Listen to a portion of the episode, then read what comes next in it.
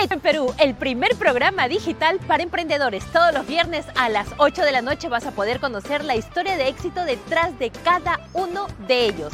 Además, recibe consejos de nuestros especialistas para que puedas sacar adelante tu negocio. Si quieres dar a conocer tu marca, negocio o producto, comunícate con nosotros a través de hechoenperú.tarproducciones.pe. Y ya lo sabes, si está hecho en Perú, está hecho para triunfar.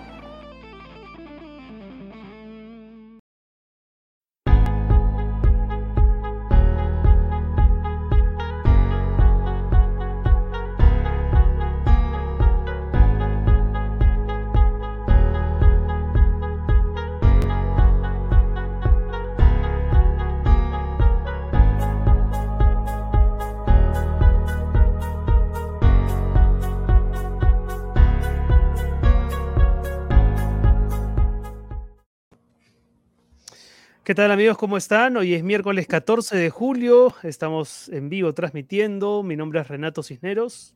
Y yo soy Josefina Townsend. Y como ustedes saben, esto es Sálvese, de quien pueda. Este programa llega gracias a Cambio Seguro. Cambia dólares y soles de manera online con Cambio Seguro. Ahorra cambiando tu dinero desde nuestra web o aplicativo de manera segura. Estamos registrados en la SBS. Llama.p ayuda a personas profesionales y empresas a mantener el distanciamiento social. Soluciones de firma digital para documentos, contratos, boletas de pago y más, con el mismo valor legal que la firma manuscrita, pero más rápida y segura. Descubre cómo en www.llama.pe. Evita suplantaciones y protege tus documentos. Llama.pe Obtén un préstamo y realiza factoring sin tantas condiciones en prestamipe.com. Accede a las mejores tasas y plazos para hacer tus proyectos realidad.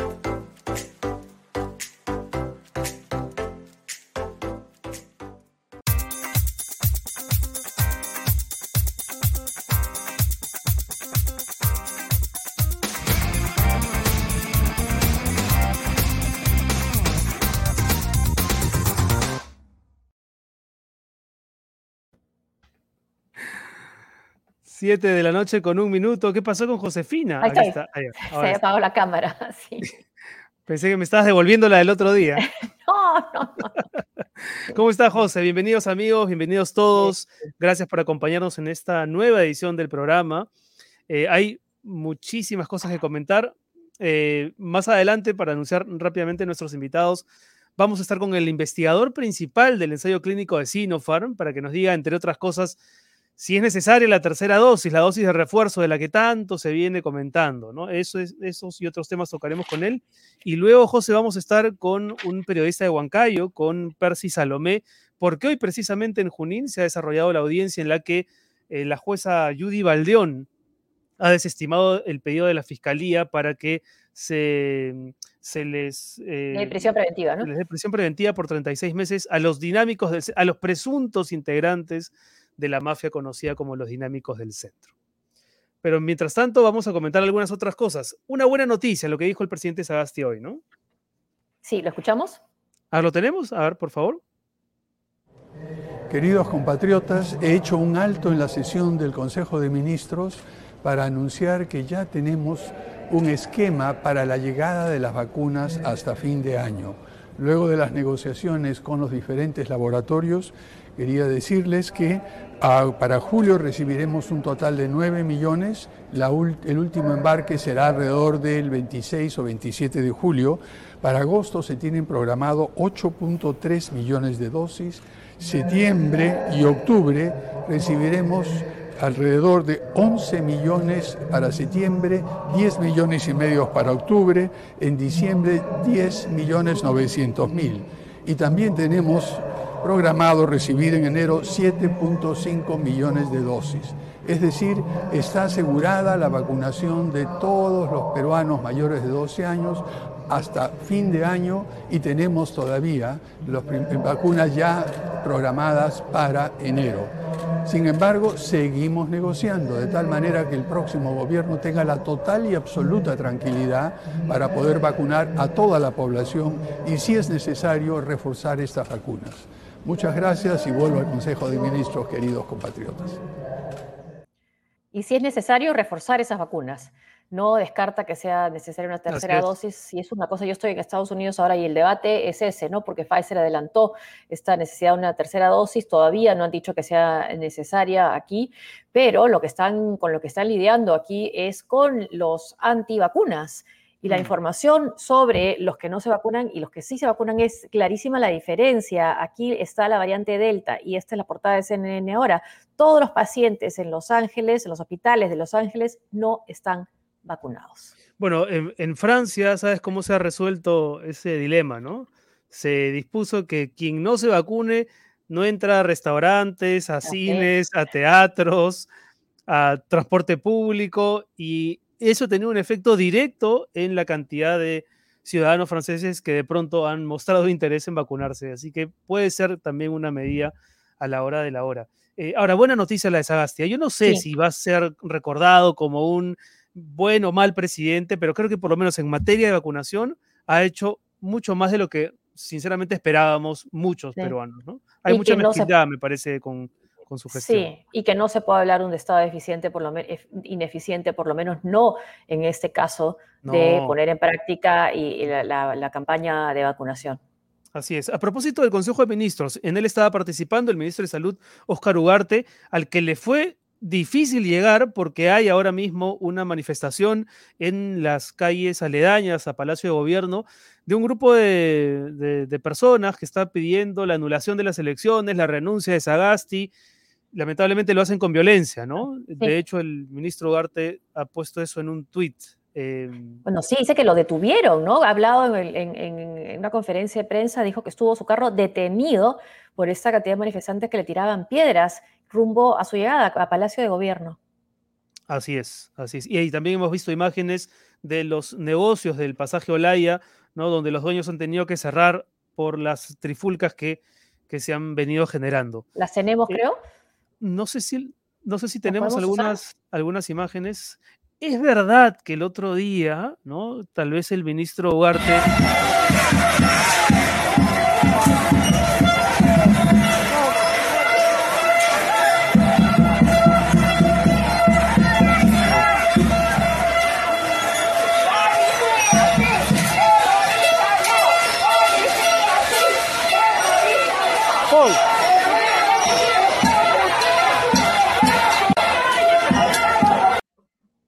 Se está pareciendo cada vez más a la toma del Capitolio, o la reacción de los seguidores de Trump cuando no aceptaron haber perdido, y, además alentados por el propio Trump, ¿no? En este caso, eh, Keiko Fujimori tendría que dirigirse a, sus seguidores o a aquellos que creen que ella ha ganado y decirles, bueno, este, con violencia no. Sí, bueno, ya dijo, ¿no? El otro día que ella no va a reconocer los resultados y tal vez producto de esas declaraciones haya gente que se sienta en, en la necesidad de hacer este tipo de manifestaciones. Toda la gente, digamos, todos son libres de hacer las manifestaciones que quieran, pero pacíficas, ¿no? Sin violencia, sin, sin llegar a los extremos, sin apedrear a ministros, por ejemplo. Bueno, exacto. Eh, sin apedrear a nadie en realidad. A nadie, a nadie. ¿Por qué no los detienen? Es un buen punto, sí, bueno, tienen que identificarlos. buena pregunta la de él. Es verdad que el otro día el, ministro Ugarte, no, no, quiero justificar por supuesto ningún tipo de agresión en su contra, es verdad que el otro día cometió un error, por lo menos para, para mi gusto, al bailar en la vacunatón, al bailar en general me parece que no es un momento como para bailar, y en particular una canción, ¿no? La de Ojalá que te mueras. Eh, ahí sí las críticas me parece que son muy justificadas, pero esto, lo de ahora, no tiene ningún sentido y podría ser perfectamente eh, motivo de denuncia. ¿no? claro, no quita el que haya un, se note un gran esfuerzo porque nos vacunemos los peruanos. Sí, no, eso tampoco, eso no se pone en duda. Em, luego tenemos, bueno, el, el, el tweet que o, los tres tweets que puso Pedro Castillo, el presidente electo, respecto del tema Cuba. La verdad, muy desafortunados. No, y yo no sé si eso fue conversando con ahí, si pareciera la influencia de Vladimir Cerrón, ¿no? No, no le quito su independencia, pero pareciera, ¿no? Porque solidarizarse con la situación que viven nuestros hermanos cubanos en la actualidad, debería pues, solidarizarse con los cubanos que están protestando en las calles reclamando comida, medicina y alimentación y democracia y libertad. Ah, pero además en tres tweets, Josefina, él habla del bloqueo histórico, ¿no? Que es antihumano, inmoral. En tres tweets, no tenemos los tres, pero la verdad es que los tres son, o sí tenemos los tres. ¿no? El pueblo de Cuba alza la voz legítimamente, ya todo eso muy bien, todo debe resolverse dentro del país hermano. Nosotros como país latinoamericanos resguardemos su soberanía. A ver, te has pasado toda la campaña diciendo que no eres comunista y ante la primera oportunidad ¿no? que tienes de hacer un pronunciamiento que efectivamente no te vincule con una dictadura comunista como la de, como la de los Castro en Cuba, eh, apareces con este pronunciamiento de lo más de lo más de verdad este, superficial, por decir algo. No, ya, equivocado, Además, eres, o sea, él es un candidato que ha llegado a ser presidente virtual, presidente, eh, sería, ¿cuál es el término ahora? ¿Virtual presidente electo? Bueno, todavía no proclamado. Bueno, según la OMPE, él, él ha ganado las elecciones, ¿no? Electo. Y ha salido elegido gracias a un sistema democrático. Así es. Y él está no está reconociendo, no está eh, admirando un movimiento ciudadano que reclama libertad, que reclama democracia. Además, había ¿no? intentado desmarcarse del ideario que conocimos todos a principios de año, donde había párrafos donde se, eh, digamos, eh, se homenajeaba de alguna forma el modelo cubano. Y él decía, no, que ya no, el ideario no tiene nada que ver con, ¿no? que ahora hay otro documento y tal. Y sin embargo, ahora parece ser que el espíritu de aquel ideario está detrás de estos tweets. Una pena. Por lo menos cuando se trata de Cuba, ¿no? Pero además, esta, este, este, echarle la culpa al, al, bloqueo, que yo también creo que no debería seguir. O sea, han sido más de 60 años y el bloqueo ha conseguido derrocar al régimen de los Castro, no ha podido. Entonces habría que ser como lo que hizo Barack Obama cuando fue a Cuba. O sea, nosotros tenemos nuestras discrepancias, el bloqueo no debería, y el bloqueo, bueno, es una cuestión del Parlamento, pero también negociamos con la China y la China también es un partido único, partido comunista. Entonces, ¿por qué con Cuba no? Eso del lado de Estados Unidos. Pero del lado cubano también hay declaraciones que hoy recoge el New York Times sobre las razones de estas protestas, ¿no? Entonces dice el eh, Rogelio Polanco Fuentes, líder el, jefe del Departamento de Ideología del Partido Comunista. Dijo que las protestas eran parte de una guerra no convencional de los Estados Unidos para buscar el cambio de régimen y eh, involucra tácticas de una lucha no violenta que, que genera inestabilidad y caos en los países para provocar que las fuerzas de seguridad hagan actos de represión. A ver. O sea, está justificado. y este, estos a la vez generan la percepción, percepción ¿ah? de que hay violaciones de derechos humanos. más de 150 detenidos según Amnistía Internacional por salir a las calles a reclamar y esto es una percepción de violación de derechos humanos. No, es una teoría que no se sostiene, pero ni un, ni un minuto, ¿no? Basta, basta leer los reportes de quienes, a pesar de no contar con Internet, se las ingenian, ¿no? Periodistas, bloggers, activistas, para contar lo que está ocurriendo en Cuba, no solamente desde ahora, sino desde hace décadas. Y también es bien curioso cómo el episodio Cuba ha revelado las enormes contradicciones de muchos representantes de la clase política peruana, ¿no? Que con toda la razón, ¿no? Critican aquella dictadura pero les cuesta reconocer la dictadura que aquí se vivió con Alberto Fujimori, por ejemplo. ¿no? y los de la izquierda también, ¿no? Los de la izquierda también, que, que, no se animan ¿no? A, censurar vivamente lo que está pasando en Cuba por el régimen castrista. Sí, salvo algunos, ¿no? Hay, y hay dictaduras de izquierda y dictaduras de derecha, no hay que condenar. y, y, ambas son condenables. Pero sí puede ser un momento de quiebre en Cuba, esperemos. Así es. Bueno, pero en todo caso, eh, alguien que no quiere, que no quisiera meterse en ese peito diría, pues, este, al mejor estilo de Julio Castiglioni, no es mi tema. Lo escuchaste con Jaime Chincha en RBP. Sí, escuché la repetición, escuchaba en. Patético. Patético porque, claro, Jaime le pregunta sobre qué opina respecto del hecho de que estas nuevas apelaciones de Fuerza Popular van a demorar la transición, que es tan imprescindible, no para Castillo, sino para el país en general. Sí. dice, bueno, no es mi tema. ¿Cómo no va a ser? Es el tema de todos los peruanos. a todos tendría que importar la transición. A él, le han encargado dilatar, demorar, y en eso está. Ese es su tema. Ese es su tema. Claro, habría que preguntarle. Ese es mi tema, ¿no? Ese, es, mi tema. Así no vaya a cambiar los resultados, ese es mi tema. Y ha habido una noticia también que ya fue desmentida, de que iba, iba a salir un audio también. O sea, todas estas eh, digamos, estas reacciones que vemos en la calle también son promovidas. Un audio donde supuestamente aparecía eh, Martín Vizcarra hablando con miembros del Jurado Nacional de Elecciones. Entonces, eso ya ha sido desmentido, pero claro, pero exacerba los ánimos de quienes todavía creen, siguiendo a, su lideresa, que esto ha habido, que ha habido un fraude. Muy parecido a lo que pasó con Trump. Y, Trump insiste, ¿ah? tiempo después de haber perdido, insiste. Bueno, a mí no me, no me quedan dudas de que probablemente Keiko Fujimori va a seguir un poco ese, camino, ¿no? bueno, lo hizo, lo hizo también con PPK. Eh, ah, tenemos también, ah, tenemos la pieza de Tradúzcalo como pueda, que es nuestra nueva pieza que ha estado circulando por redes, ¿no? A propósito de lo de Julio Castiglioni. Las nuevas apelaciones que interpondrá Fuerza Popular podrían afectar la transición de gobierno. ¿Qué nos está diciendo el asesor legal de Fuerza Popular, Julio César Castiglioni, con esta respuesta al respecto? Demora en la transición de gobierno no es mi tema, porque la transición no la hace conmigo. A ver, quitando cuerpo, ¿no, don Julio César? Claro, además puede decir, no, yo hasta aquí llegué, ¿no? Ya no, esto no va a cambiar eh, los resultados, hizo lo que pude y, y lo dejo, ¿no? Ahora, nuestros, nuestros seguidores pueden traducir esta declaración de Julio César Castiglioni, ¿no? Ponerla así al fresco y los mejores tweets o los mejores comentarios vamos a, a compartirlos el viernes aquí en el programa. Sí. Antes, antes, de ir con nuestro primer entrevistado, ¿qué te parece si saludamos a nuestros auspiciadores, de quienes no hemos dicho nada todavía? Exactamente, y gracias a ellos que estamos, que continuamos y a los patrons también. A ver, ¿comienzas tú? Muchas gracias a Cambio Seguro, que es la casa de cambio digital registrada en la SBS. Cambia dólares por Internet de manera fácil y segura. Realiza tus operaciones a través de su aplicación, que puede ser en Google Play o en App Store, porque está disponible para Android y iPhone. Y, puedes obtener un precio preferencial usando el código promocional, el cupón de descuento SQP. Muchas gracias, Cambio Seguro. Y gracias también a llama.p. Evita suplantaciones y protege tus documentos con firma digital.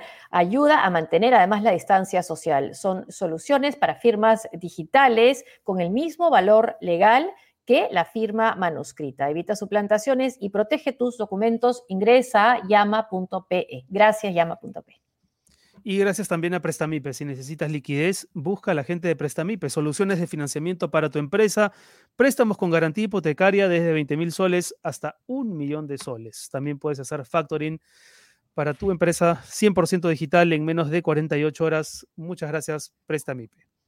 Y un saludo a la gente que ya está unida a la transmisión. Nos pueden apoyar, darnos su cariño, escaneando el código QR o también haciendo plin, no, plin es, así se dice, plineo, ¿no?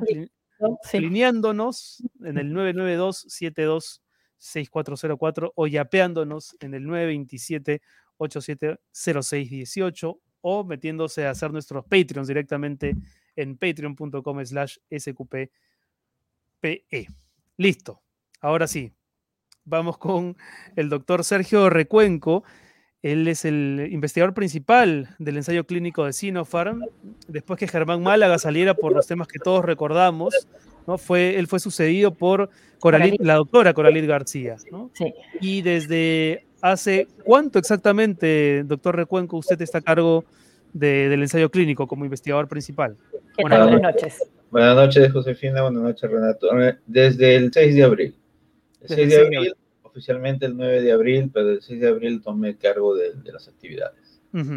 Eh, la primera pregunta que queríamos hacerle, doctor Recuenco, es, ¿qué le diría usted a los médicos que han venido en las últimas horas eh, pidiendo una dosis de refuerzo luego de haber sido vacunados, ¿no? por haber estado en primera línea con eh, la vacuna de Sinopharm? Ellos vienen pidiendo una dosis de refuerzo para sentirse más inmunizados. ¿Usted valida ese pedido? ¿Está de acuerdo con, ellos? Eh, bueno, primero tendría que decirles que entiendo por qué eh, se sienten motivados a pedirlo. Es el, esta es una pandemia donde una de las opciones de enfermarse eh, al estar expuesto es, es morir. Entonces, eso da mucha ansiedad, por un lado. Pero eh, nosotros somos médicos y somos científicos y en mi caso yo soy salubrista, soy doctor en salud pública, toda mi vida me he dedicado a esa dicotomía de atender al paciente individual, pero entender cómo se maneja la salud pública en la que todos se benefician. Mm. Una dosis de refuerzo, lo primero que les diría, ¿qué es lo que vamos a ganar? Un incremento de anticuerpos temporal porque como ya eh, continuamente lo explicamos a, los voluntarios, porque estas preguntas, a partir de todo esto lo refuerzan una avalancha de preguntas de los voluntarios, porque todos preguntan lo mismo. Eh, lo que va a ocurrir con el refuerzo es un poco más de anticuerpos. Pero ¿qué es lo que ocurre con una vacuna? Son dos tipos de inmunidad. Se habla poco de la inmunidad celular y se habla mucho de la inmunidad humoral, que son los anticuerpos. Los anticuerpos normalmente suben y van a decaer, van a bajar, pero lo que llamamos inmunidad celular, que es la memoria inmunológica, eso queda permanente. Al ponerle una vacuna extra, la memoria inmunológica no va a mejorar. Lo que va a hacer es estimular nuevamente el sistema para que suban los anticuerpos y dure un poco más. Lo que estamos haciendo realmente... ¿Cuánto más? ¿Cuánto más? Cuando dice un poco más se refiere, ¿está medido eh, eso? Eso es variable. Eso es, eh, bueno, primero eh, recordarles a todos que ninguna vacuna tiene ni un año. Eso tengamos en cuenta. Los estudios de vacunas normalmente se hacen en dos años los estudios y de ahí son 10 a 20 años hasta consolidar una dosis de vacuna. Estamos en una velocidad turbo, ultra rápido, porque lo exige la situación. Esto es una pandemia nunca antes vista. Entonces tenemos poco tiempo de experiencia. ¿Cuánto más van a durar los anticuerpos? Lo estamos midiendo. O sea, están saliendo, primero ustedes han escuchado eh, seis meses duran los anticuerpos, tanto de la enfermedad de COVID y también de la vacuna. Después volvió a salir nueve meses, que seis meses, nueve meses. Lo que pasa es que está avanzando el tiempo y a medida que avanza el tiempo vamos actualizando. Ahora, doctor, yo, he sido voluntaria y eh, me vacunaron el 7 de octubre. Ya para marzo no me hizo una serológica y no tenía anticuerpos. Exactamente, esa es otra de, de las preguntas más frecuentes. Me hice una prueba de anticuerpos y no me salió anticuerpos, doctor. En realidad acá hay un problema mayor todavía. No existe una sola prueba validada para medir anticuerpos después de una vacuna para COVID. Si ustedes toman en cuenta las vacunas que se ponen hepatitis B, la, vacuna de HPV, a ninguna persona se le ocurre tomarse una prueba de anticuerpos después. Es, por la, el pánico actual, el miedo de que podría no estar protegido, que ha salido este tema y ha, y ha aparecido un mercado un mercado de laboratorios ofreciendo toda clase de, de, test de anticuerpos, pero ninguno está validado. no está validado. O sea, no es, no es un elemento para saber si uno tiene defensas o no, si la, si la vacuna sigue siendo efectiva. ¿Cómo, cómo, cómo, como el que se hizo Vizcarra, ¿no? Como que el que se hizo Vizcarra en una conferencia de prensa, ese test entonces tampoco tiene validez. no, no hay ningún test validado para decir que uno tiene anticuerpos. Lo que más podría hacerse, por eso lo que hacemos en los estudios, es la búsqueda de los anticuerpos neutralizantes. Los neutralizantes son los que realmente van a neutralizar al virus, porque anticuerpos son estimulados por todos los componentes del virus y existen los anticuerpos que no son neutralizantes. Y al medir, puede ser que me salga alto y yo no sé si se refiere a anticuerpos neutralizantes, o puede ser que me salga bajo porque el test no está uniformizado para eso. Lo que sí existe es este test de anticuerpos neutralizantes en el cual, diciéndolo de manera cruda, yo necesito utilizar el virus vivo real del COVID y ponerlo junto al suero y ver si neutraliza. Ese es, para hacer ese estudio significa que yo tengo que incubar los virus en un laboratorio que se llama de bioseguridad 3 y el único laboratorio con esas capacidades en el Perú es el laboratorio del Instituto Nacional de Salud. Por lo tanto, todos los test que están ofreciendo no les están diciendo la verdad al público. El público es, uno se toma un test con la expectativa de encontrar anticuerpos. Los test sí están validados para anticuerpos después de haberse enfermado, post-COVID, no para después de ponerse la vacuna. Ahora, doctor, hay, países que empezaron temprano con Sinopharm y que incluso hicieron estudios, por ejemplo, Bahrein. Estaba leyendo que el viceministro de Salud, Walid Khalifa, estaba, declaró al, Wall Street Journal en junio que los mayores de 50, obesos o con enfermedades, eh, que tuvieran otras enfermedades, sí iban a ser vacunados con una tercera dosis y ellos recibieron Sinopharm. Sí. O sea, ¿de qué, ¿de qué información puede partir un gobierno de Bahrein para decidir que necesita una tercera dosis? E, eso, es muy interesante porque así eh, categóricamente no hay evidencia para poner una tercera dosis. No solamente lo han dicho las agencias, sino lo que está ocurriendo en este momento es que en algunos estudios han agregado una tercera dosis para ver cuál es el efecto documentado. Eso todavía no tenemos los resultados. Pero ¿por qué Emiratos Árabes Baján está haciendo esto? Es una cuestión, yo diría, de abundancia de recursos y está ofreciéndolo a su público y eso es una excepción.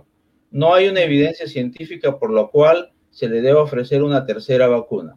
Lamentablemente, esta este es una situación de, de marketeo, porque eh, ahora sí lo menciono. Pfizer, si ustedes recuerdan, ¿quién ha mencionado la, la tercera dosis de Pfizer? Sí primero fue el dueño de la compañía BioNTech, que son los que fabrican Pfizer. Eh, y ahora últimamente Pfizer está buscando el licenciamiento de una tercera dosis. No es una coincidencia que a las horas, pocas horas de que Pfizer anuncia esto, el CDC de los Estados Unidos, la FDA de Estados Unidos y la EMA de Europa declararon que no había evidencia para esto. Lo que, no, quiere decir que, no, que quizá pueda llegar el momento en el que todos necesitemos una tercera dosis. Sí, pero aquí viene el tema. Por eso aprendamos, mejor dicho, veamos la experiencia anterior. Esta no es la única vacuna que existe. Existen muchas vacunas en las que podemos ver similaridades y diferencias. La única vacuna en la que damos un refuerzo anual es influenza y tiene una razón fáctica eh, eh, contundente. El virus muta tanto que la vacuna de un año para otro ya no sirve. O sea, los componentes del virus están muy variados. ¿Qué es lo que vemos en COVID? Tenemos las variantes del alfa hasta lambda y tenemos una gran variedad de variantes en pocos meses. O sea, sí ha habido mutaciones, pero a pesar de todo, la vacuna continúa protegiendo contra todas las variantes. Con mayor... incluso la delta protege contra la delta Sinopharm porque, por ejemplo, el artículo de, Reuters que citan al epidemiólogo, al jefe de epidemiología de la Universidad de Hong Kong y teme el profesor Ben Cowling y él teme que la protección contra delta sea 20%, 20 menor en las vacunas chinas. Sí, es que lo que está diciendo justamente, teme, no tiene evidencia. No existe una evidencia, existe una especulación. Y eso yo lo he visto porque eh, estamos siguiendo el, ellos el tema, por supuesto, no por el solo el estudio, sino por el tema del, de las variantes. Más allá del tema del estudio, el tema de la variante es muy interesante. Y si es que una vacuna protege o no protege, eh, realmente no es tanto la discusión, es qué tanto más eficacia hay. Entonces, lo que, lo que están haciendo es, con las vacunas que Estados Unidos está usando, por supuesto, han hecho inmediatamente las pruebas, con Sinopharm no se ha hecho pues, pruebas extensas, pero tenemos que donde hay, donde hay vacunación, hay reducción de muertes y reducción de, hospitalización. donde no hay vacunación es donde los, las muertes están ocurriendo más. E, eso, es lo que nosotros llamamos evidencia indirecta o evidencia epidemiológica. Y en, ya en campo se llama estudios de efectividad, ¿no? En estudios, Entonces, sí, adelante para responderles a sus colegas que están pidiendo una tercera dosis, usted les diría que no, no es el momento, no, tiene por qué precipitarse, se están dejando llevar por el miedo, sigue trabajando con tranquilidad. Y agregaría dos cosas. No, es que vamos, vamos por partes. Realmente la, la cuestión es los, los, médicos y personal de salud, no solo médicos, estamos hablando de todo el equipo, están sobreexpuestos, sí. El personal que recoge la basura también el personal que estamos en aglomeraciones en mercados también están sobreexpuestos. Definitivamente el temor de, infectarse es alto. Sin embargo, el tema es que tenemos casi 90% de la población sin vacunar. Y ahí es donde venía la otra dimensión que yo les decía, salud pública. Una cosa es solucionar mi problema individual, pero otra cosa, yo como decisor, y ahí hablo de ministros, directores, tengo que decidir por el bien de la salud pública. Y si yo tengo 90% sin vacunar, la discusión de dar una dosis extra es completamente fuera de lugar. Por lo menos tendría que tener un 70-80% de mi población vacunada para recién discutir.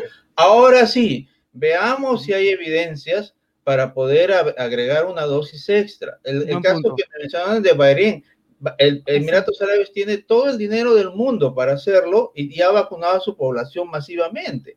Entonces ellos tienen sobreabundancia, nosotros no. ¿Alguien, podría, alguien podría decir, pero el presidente Sagasti acaba de anunciar que hay vacunas garantizadas hasta enero del 2022. Es, es fantástico, porque aquí viene, viene el tema, no es la vacuna, es solamente la vacuna, no es el problema, es la logística toda la, todo el aparataje para poder implementar un plan de vacunación. Por eso es muy fácil decir la vacuna cuesta tanto, por ejemplo. Y si nosotros decimos la vacuna cuesta puesta en Lima más porque tiene que pagar personal, pero piensen ahora cuánto cuesta en la selva. Para los que hemos ido a hacer trabajo de campo en las profundidades de la selva, es estratosféricamente caro llegar hasta ahí y son las personas más olvidadas y son las que más necesitan la vacuna. Entonces, ¿Cómo, puedo pedir vacuna extra cuando veo que hay grandes dificultades para que esta población que siempre ha estado olvidada reciba uno en vez de abogar para que ellos reciban la vacuna. Claro, la vacuna. Pero en los mayores de 60, por ejemplo, lo que dice la OMS es que la recomienda para mayores de 60, pero no se ha podido eh, determinar el porcentaje de efectividad porque no ha habido suficientes estudios en ah. esas personas mayores de 60. ¿Cuál cree usted en Sinopharm? Sí, eh, pues, bueno, en realidad el estudio de Emiratos Árabes, eh, que tenía 40 mil este, participantes, tuvo muy pocos este, participantes de más de 60 años. Nosotros tenemos acá en Perú eh, alrededor de 10% de participantes de, de 60, 60, años para arriba.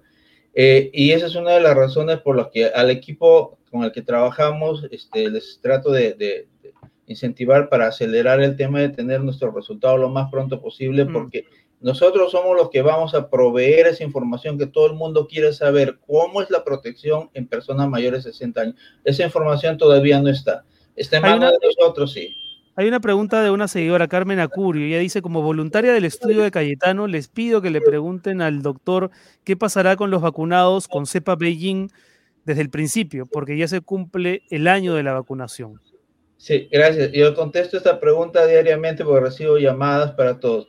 Eh, en este momento, justamente a propósito del tema de refuerzos, no hay evidencia. ¿Significa que en el futuro no lo habrá? Oh, no, no es cierto. Vamos a seguir examinando. En este momento sabemos que la vacuna puede cubrir un año, entonces la preocupación de los que porque todavía no ha pasado más de un año, porque ya estamos a los nueve meses y estamos estimando que puede ser un año, pero la especulación actual de los científicos varía. Dice, de repente son varios años y no necesitaríamos un refuerzo, sino cada varios años. Es decir, que las mutaciones ya sean tan mayores en los siguientes años y requeramos una y la, la, hipótesis más extrema es que nunca más eh, se requeriría una vacuna. Vuelvo al ejemplo de influenza. El ejemplo de influenza. Influenza es la única vacuna que ponemos todos los años. Pero recuerden otra vacuna. Hepatitis B es una vez en la vida. Mm. Tenemos la de HPV y tenemos la de sarampión. Ah, pero la difteria la han puesto de nuevo en la vacuna, en la campaña del año pasado. Por supuesto que sí, porque mucha población no fue vacunada y porque probablemente en, en 10, 20 años, 30 años que ha pasado las grandes vacunaciones, el, el, virus, o perdón, la bacteria tiene nuevos componentes por lo cual la vacuna actual es mejor.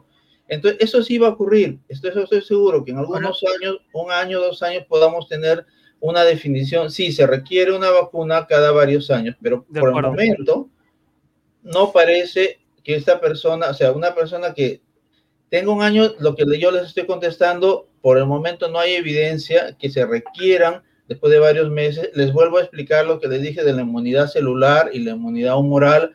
Si mis anticuerpos decaen después de seis, nueve meses, pero yo tengo la memoria inmunológica y me infecto, mi sistema va a recordar al virus y va a fabricar anticuerpos inmediatamente. Ese es uno. Y el otro es estar atentos. Eso también se lo digo, estar atentos, porque el otro año, en los siguientes meses, va a seguir saliendo nueva información con la cual van a decir, sí, efectivamente se va a necesitar un refuerzo, pero en este momento, en el presente, eso no está en, evidencia. Doctor, tengo una pregunta respecto de otra cosa que han eh, denunciado los voceros del Colegio Médico. Ellos señalan, las cifras son distintas de las que ofrece el Ministerio de Salud, pero de todas maneras es preocupante que para el Colegio Médico haya 14 médicos fallecidos con doble dosis de Sinopharm y 36 con una dosis.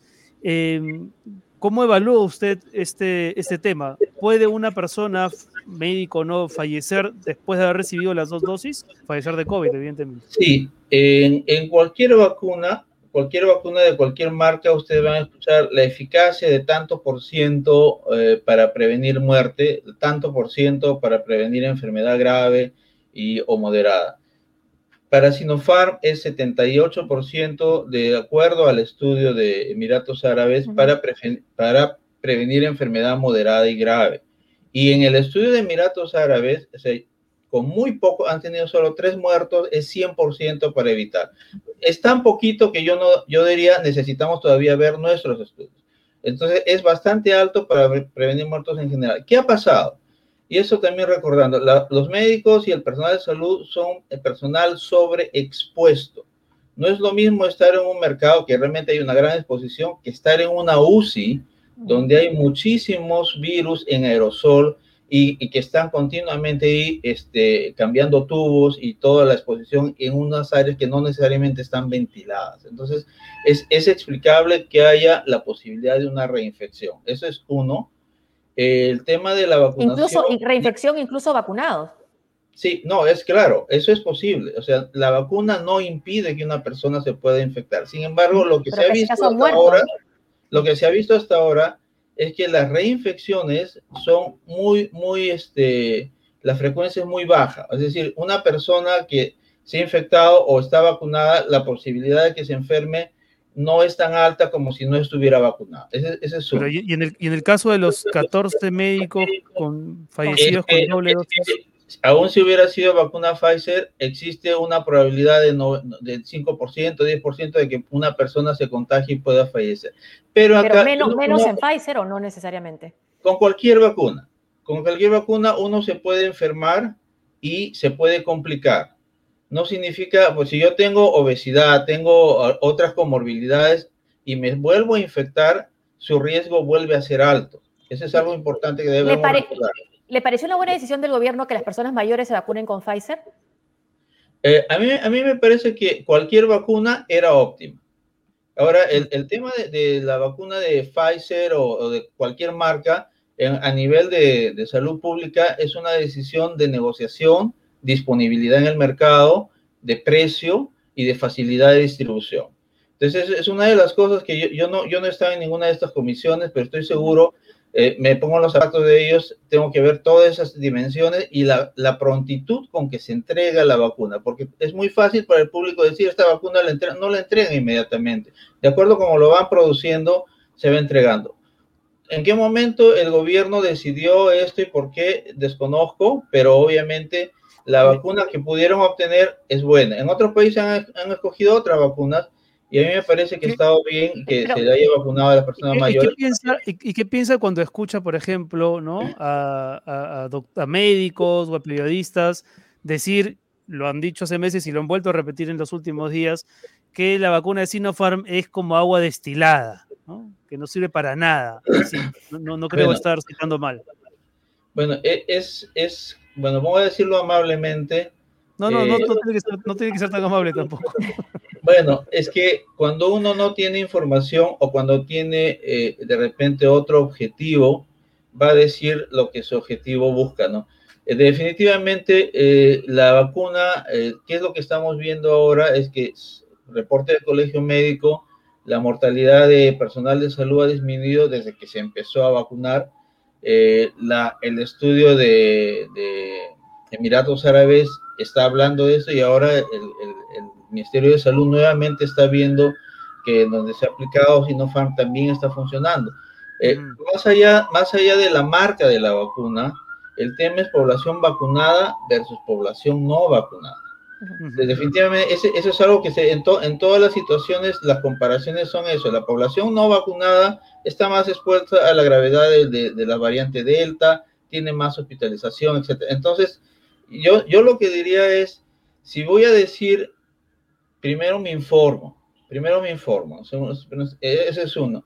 Segundo, es una situación grave, que eso sí lo debo decir como salubrista. Una de las cosas que uno aprende en el ABC de la salud pública es que las intervenciones de salud pública que van a beneficiar a la población hay que protegerlas con evidencias y con la verdad. Cuando yo ataco una intervención de salud pública, desacredito y hago que la población se desanime. Entonces, el efecto de decir cosas como esta es que mucha gente ya no quiere vacunarse y, es difícil razonar con un miedo, porque los miedos no son racionales y, uno, y, a pesar de que uno le dice, el riesgo de morir por COVID es mucho mayor que el que te pongas la vacuna, pero me van a poner un chip, pero es agua destilada o, es lo que sea. Entonces, realmente... Uno, de los que incurrió en esa responsabilidad fue el ex candidato presidencial Rafael López Aliaga y tenemos el tuit de la embajada china donde precisamente le responde a López Aliaga a raíz de sus desafortunados comentarios. ¿Lo tenemos, productor? Ahí está. Ah, perdón, a, Bustamante, ¿no? Al doctor Bustamante. Dice, señor Ernesto Bustamante, es delito privar el derecho a la salud y vida de la gente con desinformación y mentiras, peor aún si es alguien que se dedicaba a la medicina y ciencia. Es difamación acusar de corrupción a una empresa sin ningún fundamento, refiriéndose a Sinopharm. Este señor opta por ignorar las verdades, cegado por sus prejuicios ideológicos y su odio inexplicable. Duros, ¿no? Los términos de la embajada. Ojalá él reflexione bien sobre su credibilidad y el daño que ha causado. Como socio importante y amigo del Perú, China no acepta prejuicio, perjuicio a las relaciones bilaterales. Ahora, eh, doctor, además, eh, pero también en lo que puede haber, eh, más allá de, estas fake news que se han dado contra la vacuna china, sobre todo, también ha habido ciertas suspicacias porque llamó la atención que incluso el responsable y otros doctores responsables del ensayo usaran tres dosis. Y hasta cuatro algunos, ¿no? Bueno, ya uno de los del vacuna gate. O cinco. Bueno, en general no está justificado usar más de dos dosis. El esquema recomendado por el fabricante y aceptado es dos dosis. En el estudio tenemos solo autorizado poner dos dosis. Eh, cualquier este, administración de, de, una tercera dosis es inadecuada, definitivamente inadecuada, injustificada. Y nuevamente eh, la reflexión, no solo para este punto, para el que acabamos de conversar de los médicos que están pidiendo refuerzo, es este, y, y la población que ya está ahorita demandando este, el refuerzo porque ya se ha generado la idea de que se necesita, es basada en miedo, hmm. basada en el temor, y es un temor que yo no voy a descalificar, es un temor justificado de morir ante una enfermedad, pero para eso es la información, informar con la ciencia, con la verdad es lo que puede contar. Díganos una cosa, doctor, ¿por qué las personas que se beneficiaron con el vacuna Gate, ¿no? con la vacuna eh, aplicada o recibida irregularmente, continuaban apareciendo en el registro de vacunación, tanto así que más de uno ha sido doblemente vacunado, entre ellos Martín Vizcarra, ¿no? O cinco veces el doctor Suárez Ognio. Eh, eh, realmente esto es completamente fuera del estudio, pero es, ha sido motivo de pregunta de los mismos voluntarios y, y tenemos una, una, elaboración al respecto. Es decir, aclarar de que el padrón del Ministerio de Salud, que lo maneja el Ministerio de Salud, este, es manejado solo por el Ministerio de Salud, eh, han tenido la, la oportunidad de, de, poder este, actualizar los nombres, porque todos los, los, los, nombres de las personas vacunadas fuera del estudio este, han sido proporcionados en su momento, incluso han sido publicados por el periódico, o sea, no han sido secretos y han podido proceder a, a, a bloquearlos, por decirlo. ¿no? Entonces, es un tema aparte, ¿no? Entonces, en el caso de ellos, la única explicación la pueden dar el Ministerio de Salud porque se demoró en, actualizar esa lista, ¿no? Y el otro tema es de la conducta, de la conducta, eh, y eso va más allá del estudio, ¿no?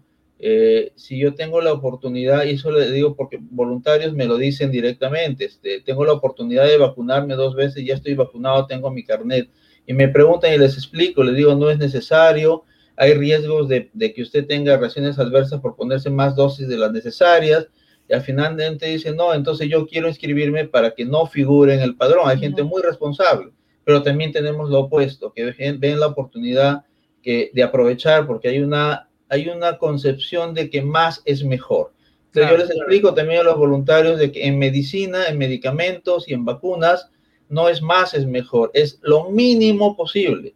Y eso es porque si, usted, si ustedes toman un panadol, ese es el ejemplo que les uso, y usted toma menos de la dosis, no le va a hacer nada. Pero si usted toma su dosis, va bien. Pero si toma más dosis de la necesaria, le va a dar una hepatitis. Y eso es, lo, eso es lo mismo con la vacuna. Los biológicos no son como un medicamento químico que lo procesa el hígado y lo elimina. Los biológicos interactúan con nuestro sistema inmunitario y pueden producir efectos que no deseamos. Por eso, más no es mejor es lo justo y necesario. Pero quizás ha debido tener un poco más de difusión esto de que no tener anticuerpos no necesariamente significa que no esté teniendo efecto la vacuna. Es más, en mi caso yo no tuve anticuerpos, bueno, me he vacunado fuera por, por, esa, por ese temor, ¿no? Pero hablando del estudio en sí, ¿cuándo va a ser listo? ¿Por qué no ha sido considerado en, lo que, en, las conclusiones de la Organización Mundial de la Salud? ¿Ha sido por el vacuna gate o, o está dentro de los plazos? Eh, ¿A qué se refiere? Eh, ¿por, qué, por ejemplo, la Organización Mundial de la Salud, cuando da la autorización de uso a la vacuna de Sinopharm, menciona el estudio en Emiratos Árabes Unidos? ¿Por qué no el peruano? ¿No, está listo el peruano porque era dentro de sus plazos? ¿O por el vacuna gate o porque así estaba programado? Eh, gracias por la oportunidad de aclarar de que todo lo que ha ocurrido fuera del estudio, que es lo del vacuna gate, es fuera del estudio. Afortunadamente, eh, sí se ha podido hacer una línea divisoria. Todo lo que es dentro del estudio ha continuado.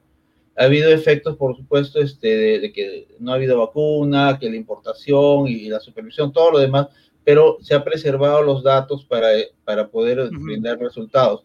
Ahora, el estudio no tiene un año todavía. El estudio estaba previsto en hacer los análisis al fin del estudio. Al fin del estudio es al año del reclutamiento de los voluntarios. no, ha transcurrido el año. Sin embargo, eh, tenemos lo que se llama informes preliminar, de los cuales la doctora Coralí presentó un preliminar exploratorio en marzo, de, lo cual se supo de que la vacuna Wuhan tenía un no era tan eficaz que, que, la vacuna de Beijing, eso se publicitó mucho, se, inclusive se pasó en un, programa de televisión que trastocó todo, pero sirvió para aclarar, se filtró. Sí, que quizás ahí también el error fue no aclararlo desde el estudio primero, ¿no? Y que... Eh, claro, es que eh, yo creo que ahí lo que hubo es mucha presión por el mismo escándalo que hubo de mostrar datos y se hizo un estudio exploratorio que fue incompleto, no incluyó los datos de San Marcos. Esto explico, son dos sedes, San Marcos y Cayetano Heredia.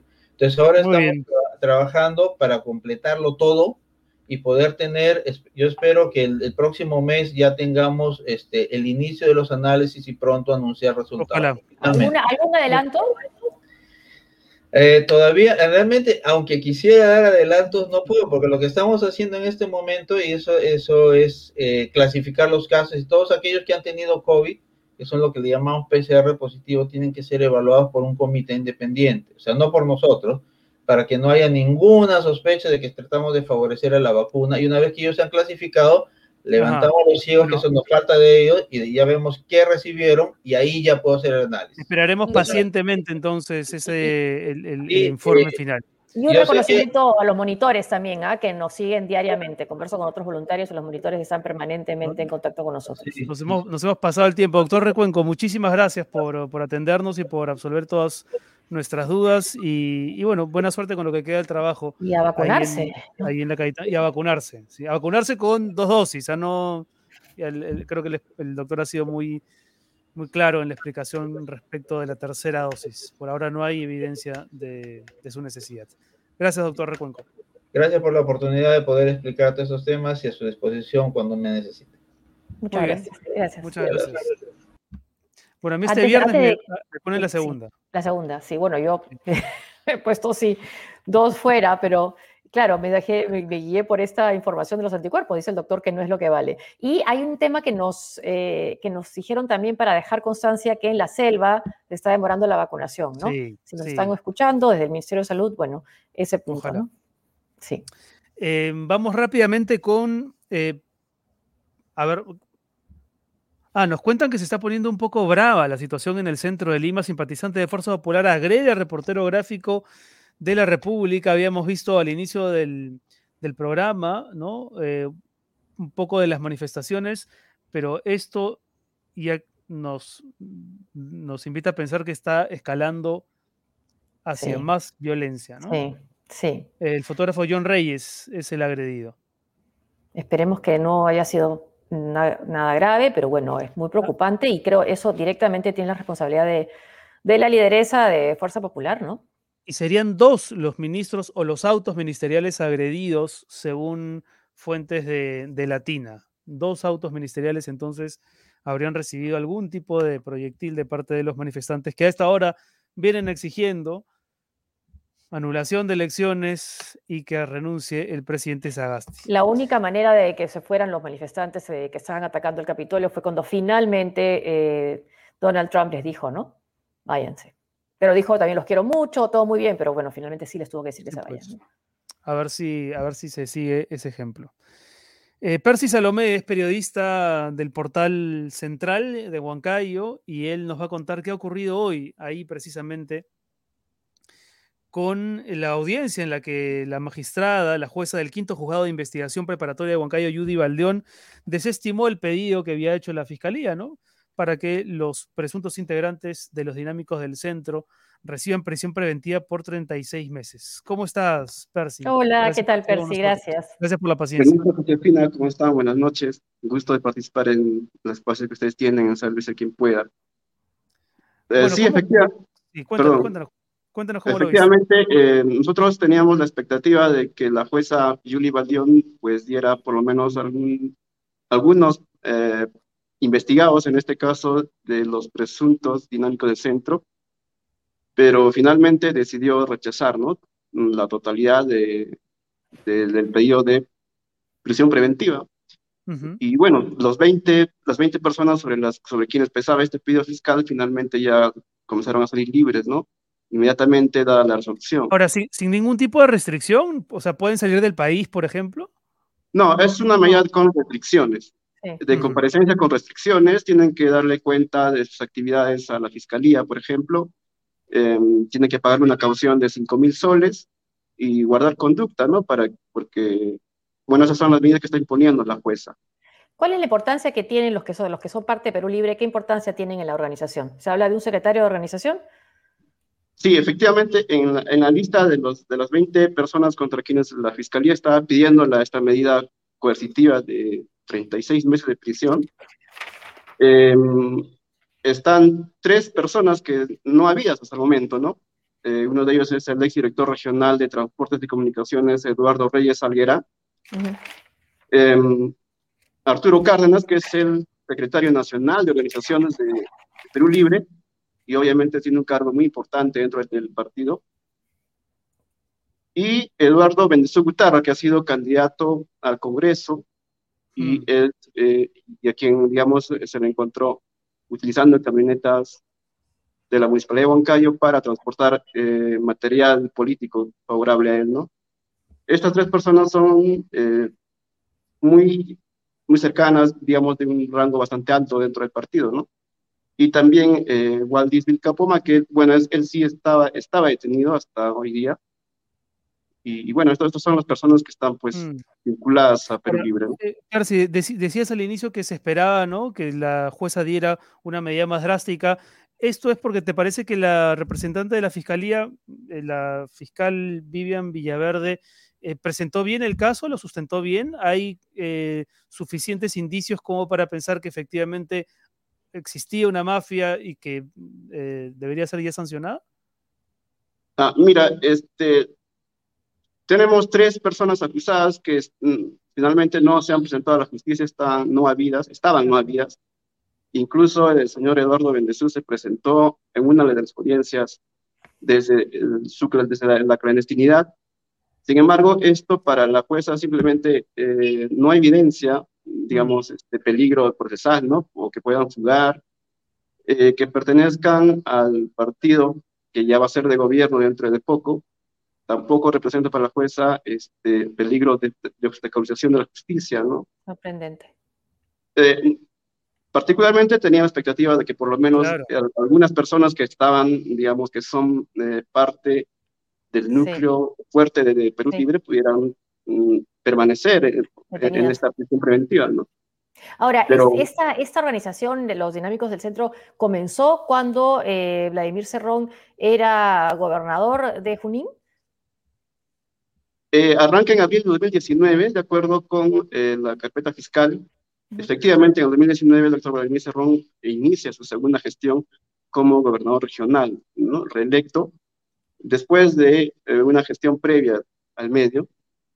Eh, y es por eso que algunos le dan la lectura que tiene un contenido político, porque justamente las investigaciones comienzan en, esa fecha, pero todas las acciones, digamos, el, operativo, debió darse justo en la campaña electoral, ¿no?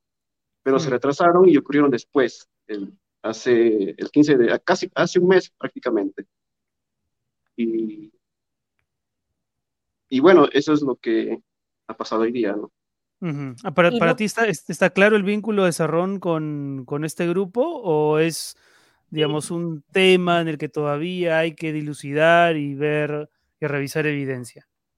Justamente el, pedido de la Fiscalía era de, de ahondar en, esas eh, investigaciones porque en las audiencias la fiscal ha presentado varios eh, mensajes de WhatsApp que eh, vinculaban a Vladimir Cerrón, ¿no? el, secretario general de Perú Libre, quizás no de la manera contundente, pero sí aparecían vouchers, por ejemplo, de, de pagos, eh, mensajes que daban cuenta de que estaban asumiendo ciertos pagos a favor del doctor Vladimir Cerrón.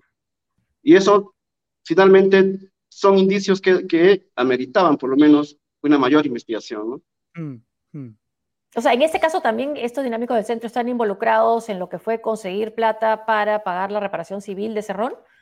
Así es, están ahí, eh, están los mensajes de WhatsApp principalmente que, es, que, que, que, han sido recuperados de uno de los celulares que uno de los implicados había arrojado a, un water, ¿no? Para, digamos, para desaparecer las evidencias, pero la fiscalía logró recuperar los mensajes y hay ahí varios WhatsApp, varios mensajes que indican eso, ¿no? Que era para pagar la reparación. Eh, la misma candidata a la vicepresidencia, la señora Dina Boluarte, dijo que era, digamos, un aporte voluntario, ¿no? Y esas cosas han aparecido en los, en los mensajes de WhatsApp. Evidentemente el caso no está cerrado, ¿no? Es decir, ¿cuál es el siguiente paso que tendría que dar la fiscalía si es que pretende seguir indagando en, eh, en este tema? Bueno, va a tener que, que hacer su trabajo de investigación con eh, las personas investigadas eh, ahora sometidas a libertad con restricciones, ¿no? Digamos, cumpliendo ciertos requisitos para que puedan estar presentes en el proceso. Bueno, tiene que... El caso ha sido apelado, ¿no? Y probablemente esto sea resuelto en los próximos días por la sala de apelaciones. La Fiscalía Apelado no está de acuerdo con la decisión de la jueza, aunque los, evidentemente los abogados sí, ¿no? Eh, eh, muy buena, así ah, está, está Emilio Marón, dice muy buena idea presentar a los corresponsales directos de la zona de la noticia. Y hace un momento también otro de nuestros seguidores nos decía que sí, eh, precisaba que no todos los acusados son de Perú Libre, ¿es así? Así es. Nosotros hemos hecho un cruce de información con el, padrón de afiliados de los partidos políticos en los que las elecciones. Y al menos de estas 20 personas que, que tenían el pedido de prisión preventiva, 8 están directamente vinculados a Perú Libre. Siete de ellos, siete de ellos aparecen actualmente con filiación vigente en los jurados nacionales de elecciones. Uno de ellos eh, no aparece, por, pero sí es una persona muy vinculada. No me refiero al, al exdirector del, de Transportes, Eduardo Reyes Alguera. Actualmente él aparece como no afiliado, pero eh, cuando el Perú Libre era, un movimiento regional, sí, pues estaba vinculado directamente, ¿no? Y también hay evidencias de que él está muy vinculado actualmente eh, al partido. Se ha comentado mucho que también habría miembros o gente cercana a Fuerza Popular. ¿Eso te consta en el curso de información que han hecho ustedes? No, solamente encontré una persona que eh, pertenecía a Perú Posible, que ya ha desaparecido y evidentemente ya no, no pertenece ya a algún partido, ¿no? Es sorprendente, ¿no? Todavía hay alguien en este país que, pertenezca a Perú Posible. Todavía existe alguna célula de Perú Posible. Em, bueno, Percy, antes de terminar, una última pregunta de mi parte. ¿Cómo calificarías tú la gestión que, de, de Vladimir Serrón cuando fue gobernante regional de, de Huancayo. Muy controvertido, muy controvertido en realidad, porque yo recuerdo que el doctor Cerrón llegó con, la, con el mensaje, la promesa de la lucha contra la corrupción. Pero cuando ocurrieron casos, indicios de esos en su gestión, eh, no tomó mayor medida, salvo decir que mientras está investigado y solo acusado, pues hay que dejarlo trabajar, ¿no? Mm. Eh, eso, y luego también eh, obras emblemáticas cuestionadas por casos de corrupción, como el puente Comuneros, conocido a, nivel nacional, que para que sea culminado tuvo, tuvo que llegar todavía a su segunda gestión y recién ahí fue terminada, ¿no? Incluso alguna congresista llamó como la, eh, una obra emblemática de la corrupción, así la llamaron. Hmm. Y, y, no es el único caso, ¿no? Varios casos, varias obras se han retrasado. Hospitales también, ¿no? Hospitales que quedaron paralizados. Exacto, hospitales, puentes, que han tenido muchas adendas, mucha ampliación de plazos y también de presupuestos, ¿no? Que, Entonces no fue una gestión controvertida, fue pésima, por lo que nos cuentas. Bueno, evidentemente podríamos llegar a esa conclusión, ¿no? Hmm. Y en cuanto a indicadores, digamos, de salud, porque siendo él un gobernador médico, bueno, debería haber logrado, pues, indicadores de salud, ¿no? Y por ahí han salido informaciones que durante su gestión, por ejemplo, indicadores de anemia han estado bastante altos, elevados en, en la región. Sí. Eh, ¿Cuál es la reacción en, en, Junín ante esta decisión de Keiko Fujimori de no reconocer los resultados? bueno, como en todas partes del Perú, pues una, una actitud muy revanchista de la candidata en realidad, porque ya debería asumir que no ha ganado, ¿no? Y sin embargo está, está haciendo eh, el daño al Perú en realidad, está haciendo un daño al país, ¿no? Y eso mm. es muy grave en su caso. Y, en la región, por ejemplo, se ha medido la, mm, la opinión de la población respecto de, la, de una asamblea constituyente. ¿Tú dirías que, en Huancayo la gente sí quiere un cambio de constitución? Eh, a ver, cuando uno ve las estadísticas de las encuestas, eh, Junín aparece dentro del, grupo de regiones del centro. Y entonces no tenemos una estadística o una encuesta propiamente de Junín o de Huancayo, sino como parte de la macro región centro. Y en ellas, eh, la idea va igual que en el país, ¿no? La gente quiere cambios, pero no un cambio radical, sino, digamos, este, Huancayo se caracteriza por ser una, una, una provincia muy comercial, muy emprendedora, y entonces eh, bien pues, nos gustaría de que hayan reformas, pero más bien para acelerar, digamos, el progreso, para acelerar el desarrollo económico. Eh, políticas quizás mucho más locales, como el ordenamiento de la ciudad, por ejemplo, eh, la provisión de saneamiento básico, de agua potable. Justo estos días estamos con escasez de agua en, en, en Huancayo, ¿no? Es un problema recurrente de la ciudad estos problemas no creo que se resuelvan con un cambio constitucional propiamente, ¿no? sino una mejor gestión, diría yo. ¿Y la vacunación cómo va? Porque ha sido golpeado por el COVID, Huancayo también, Junín. Así es, ha sido una de las regiones bastante complicadas.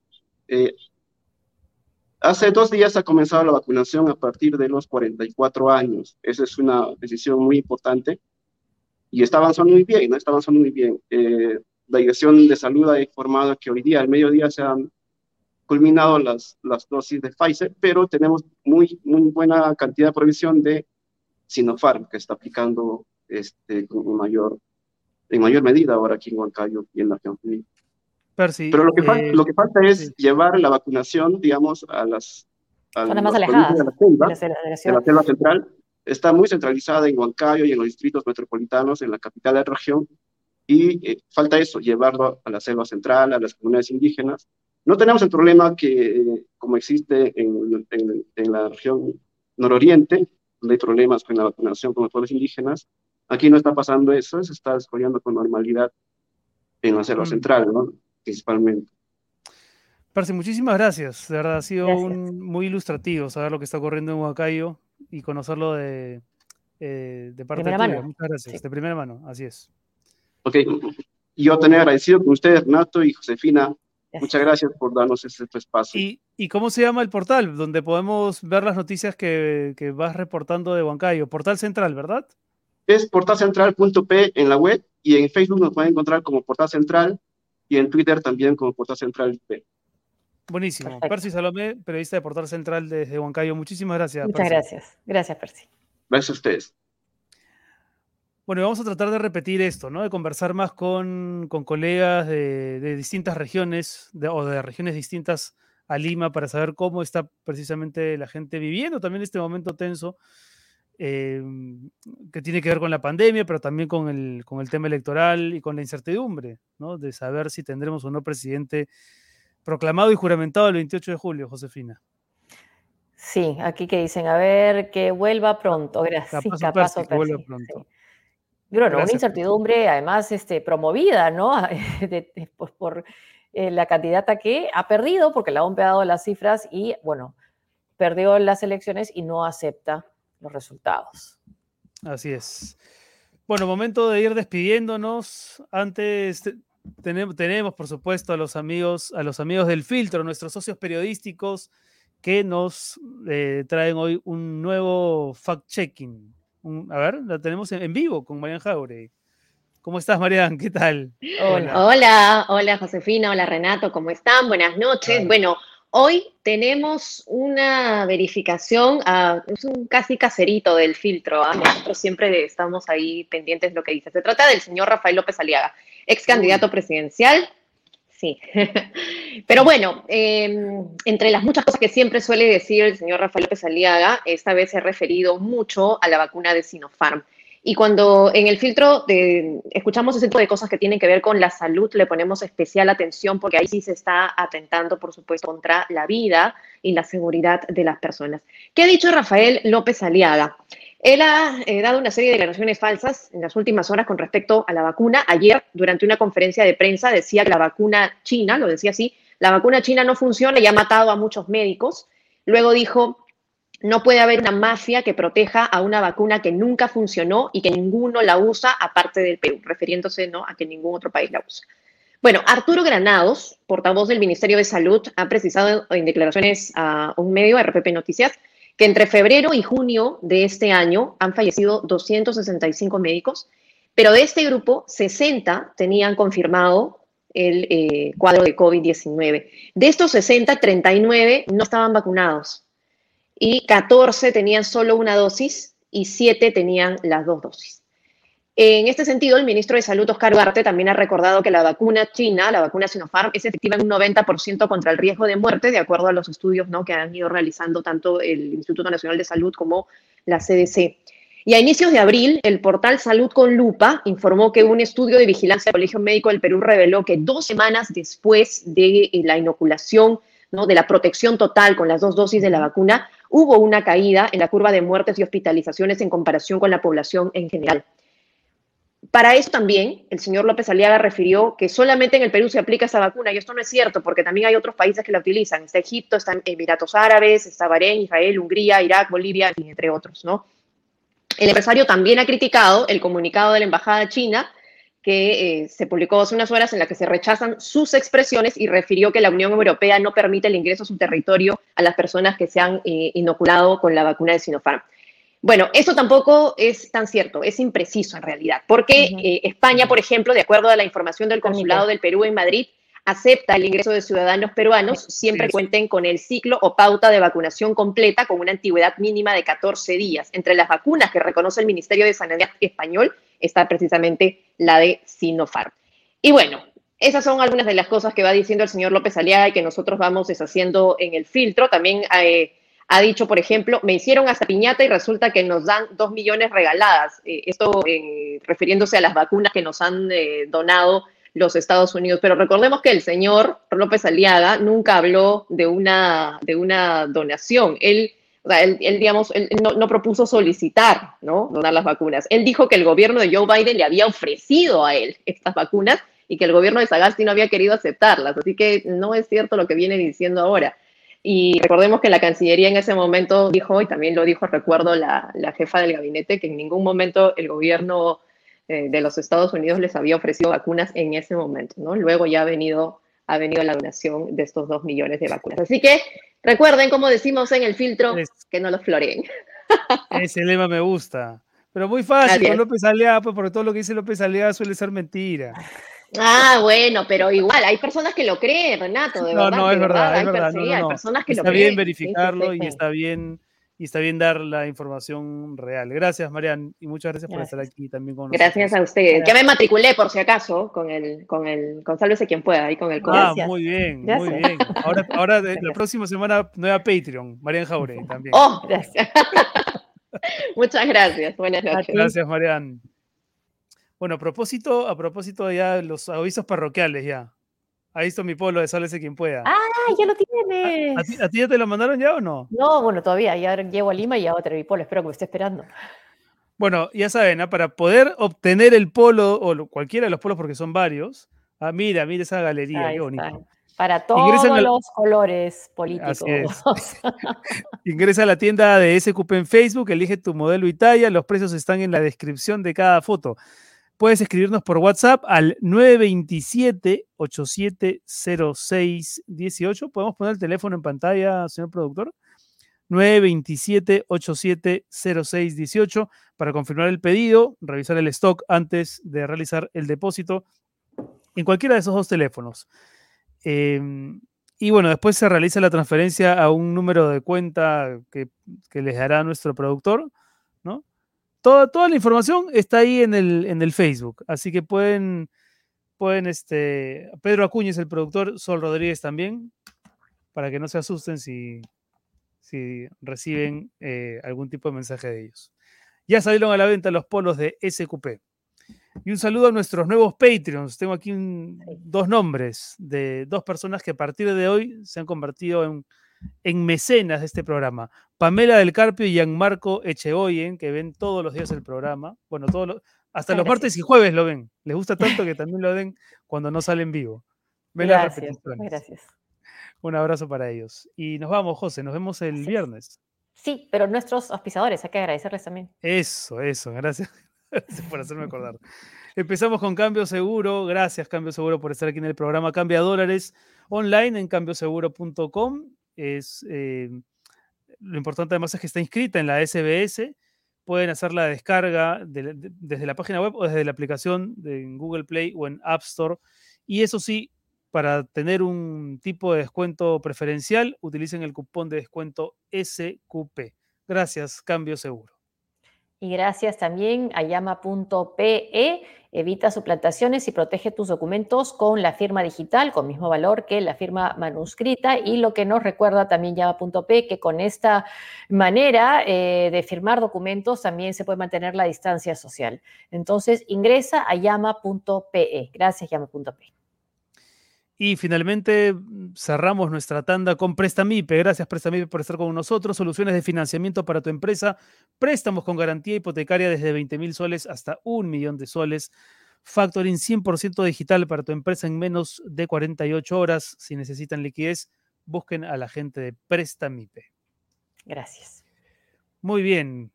A ver, una pregunta que me he hecho durante todo el programa. ¿Qué están dando en el televisor de al fondo? CNN, CNN.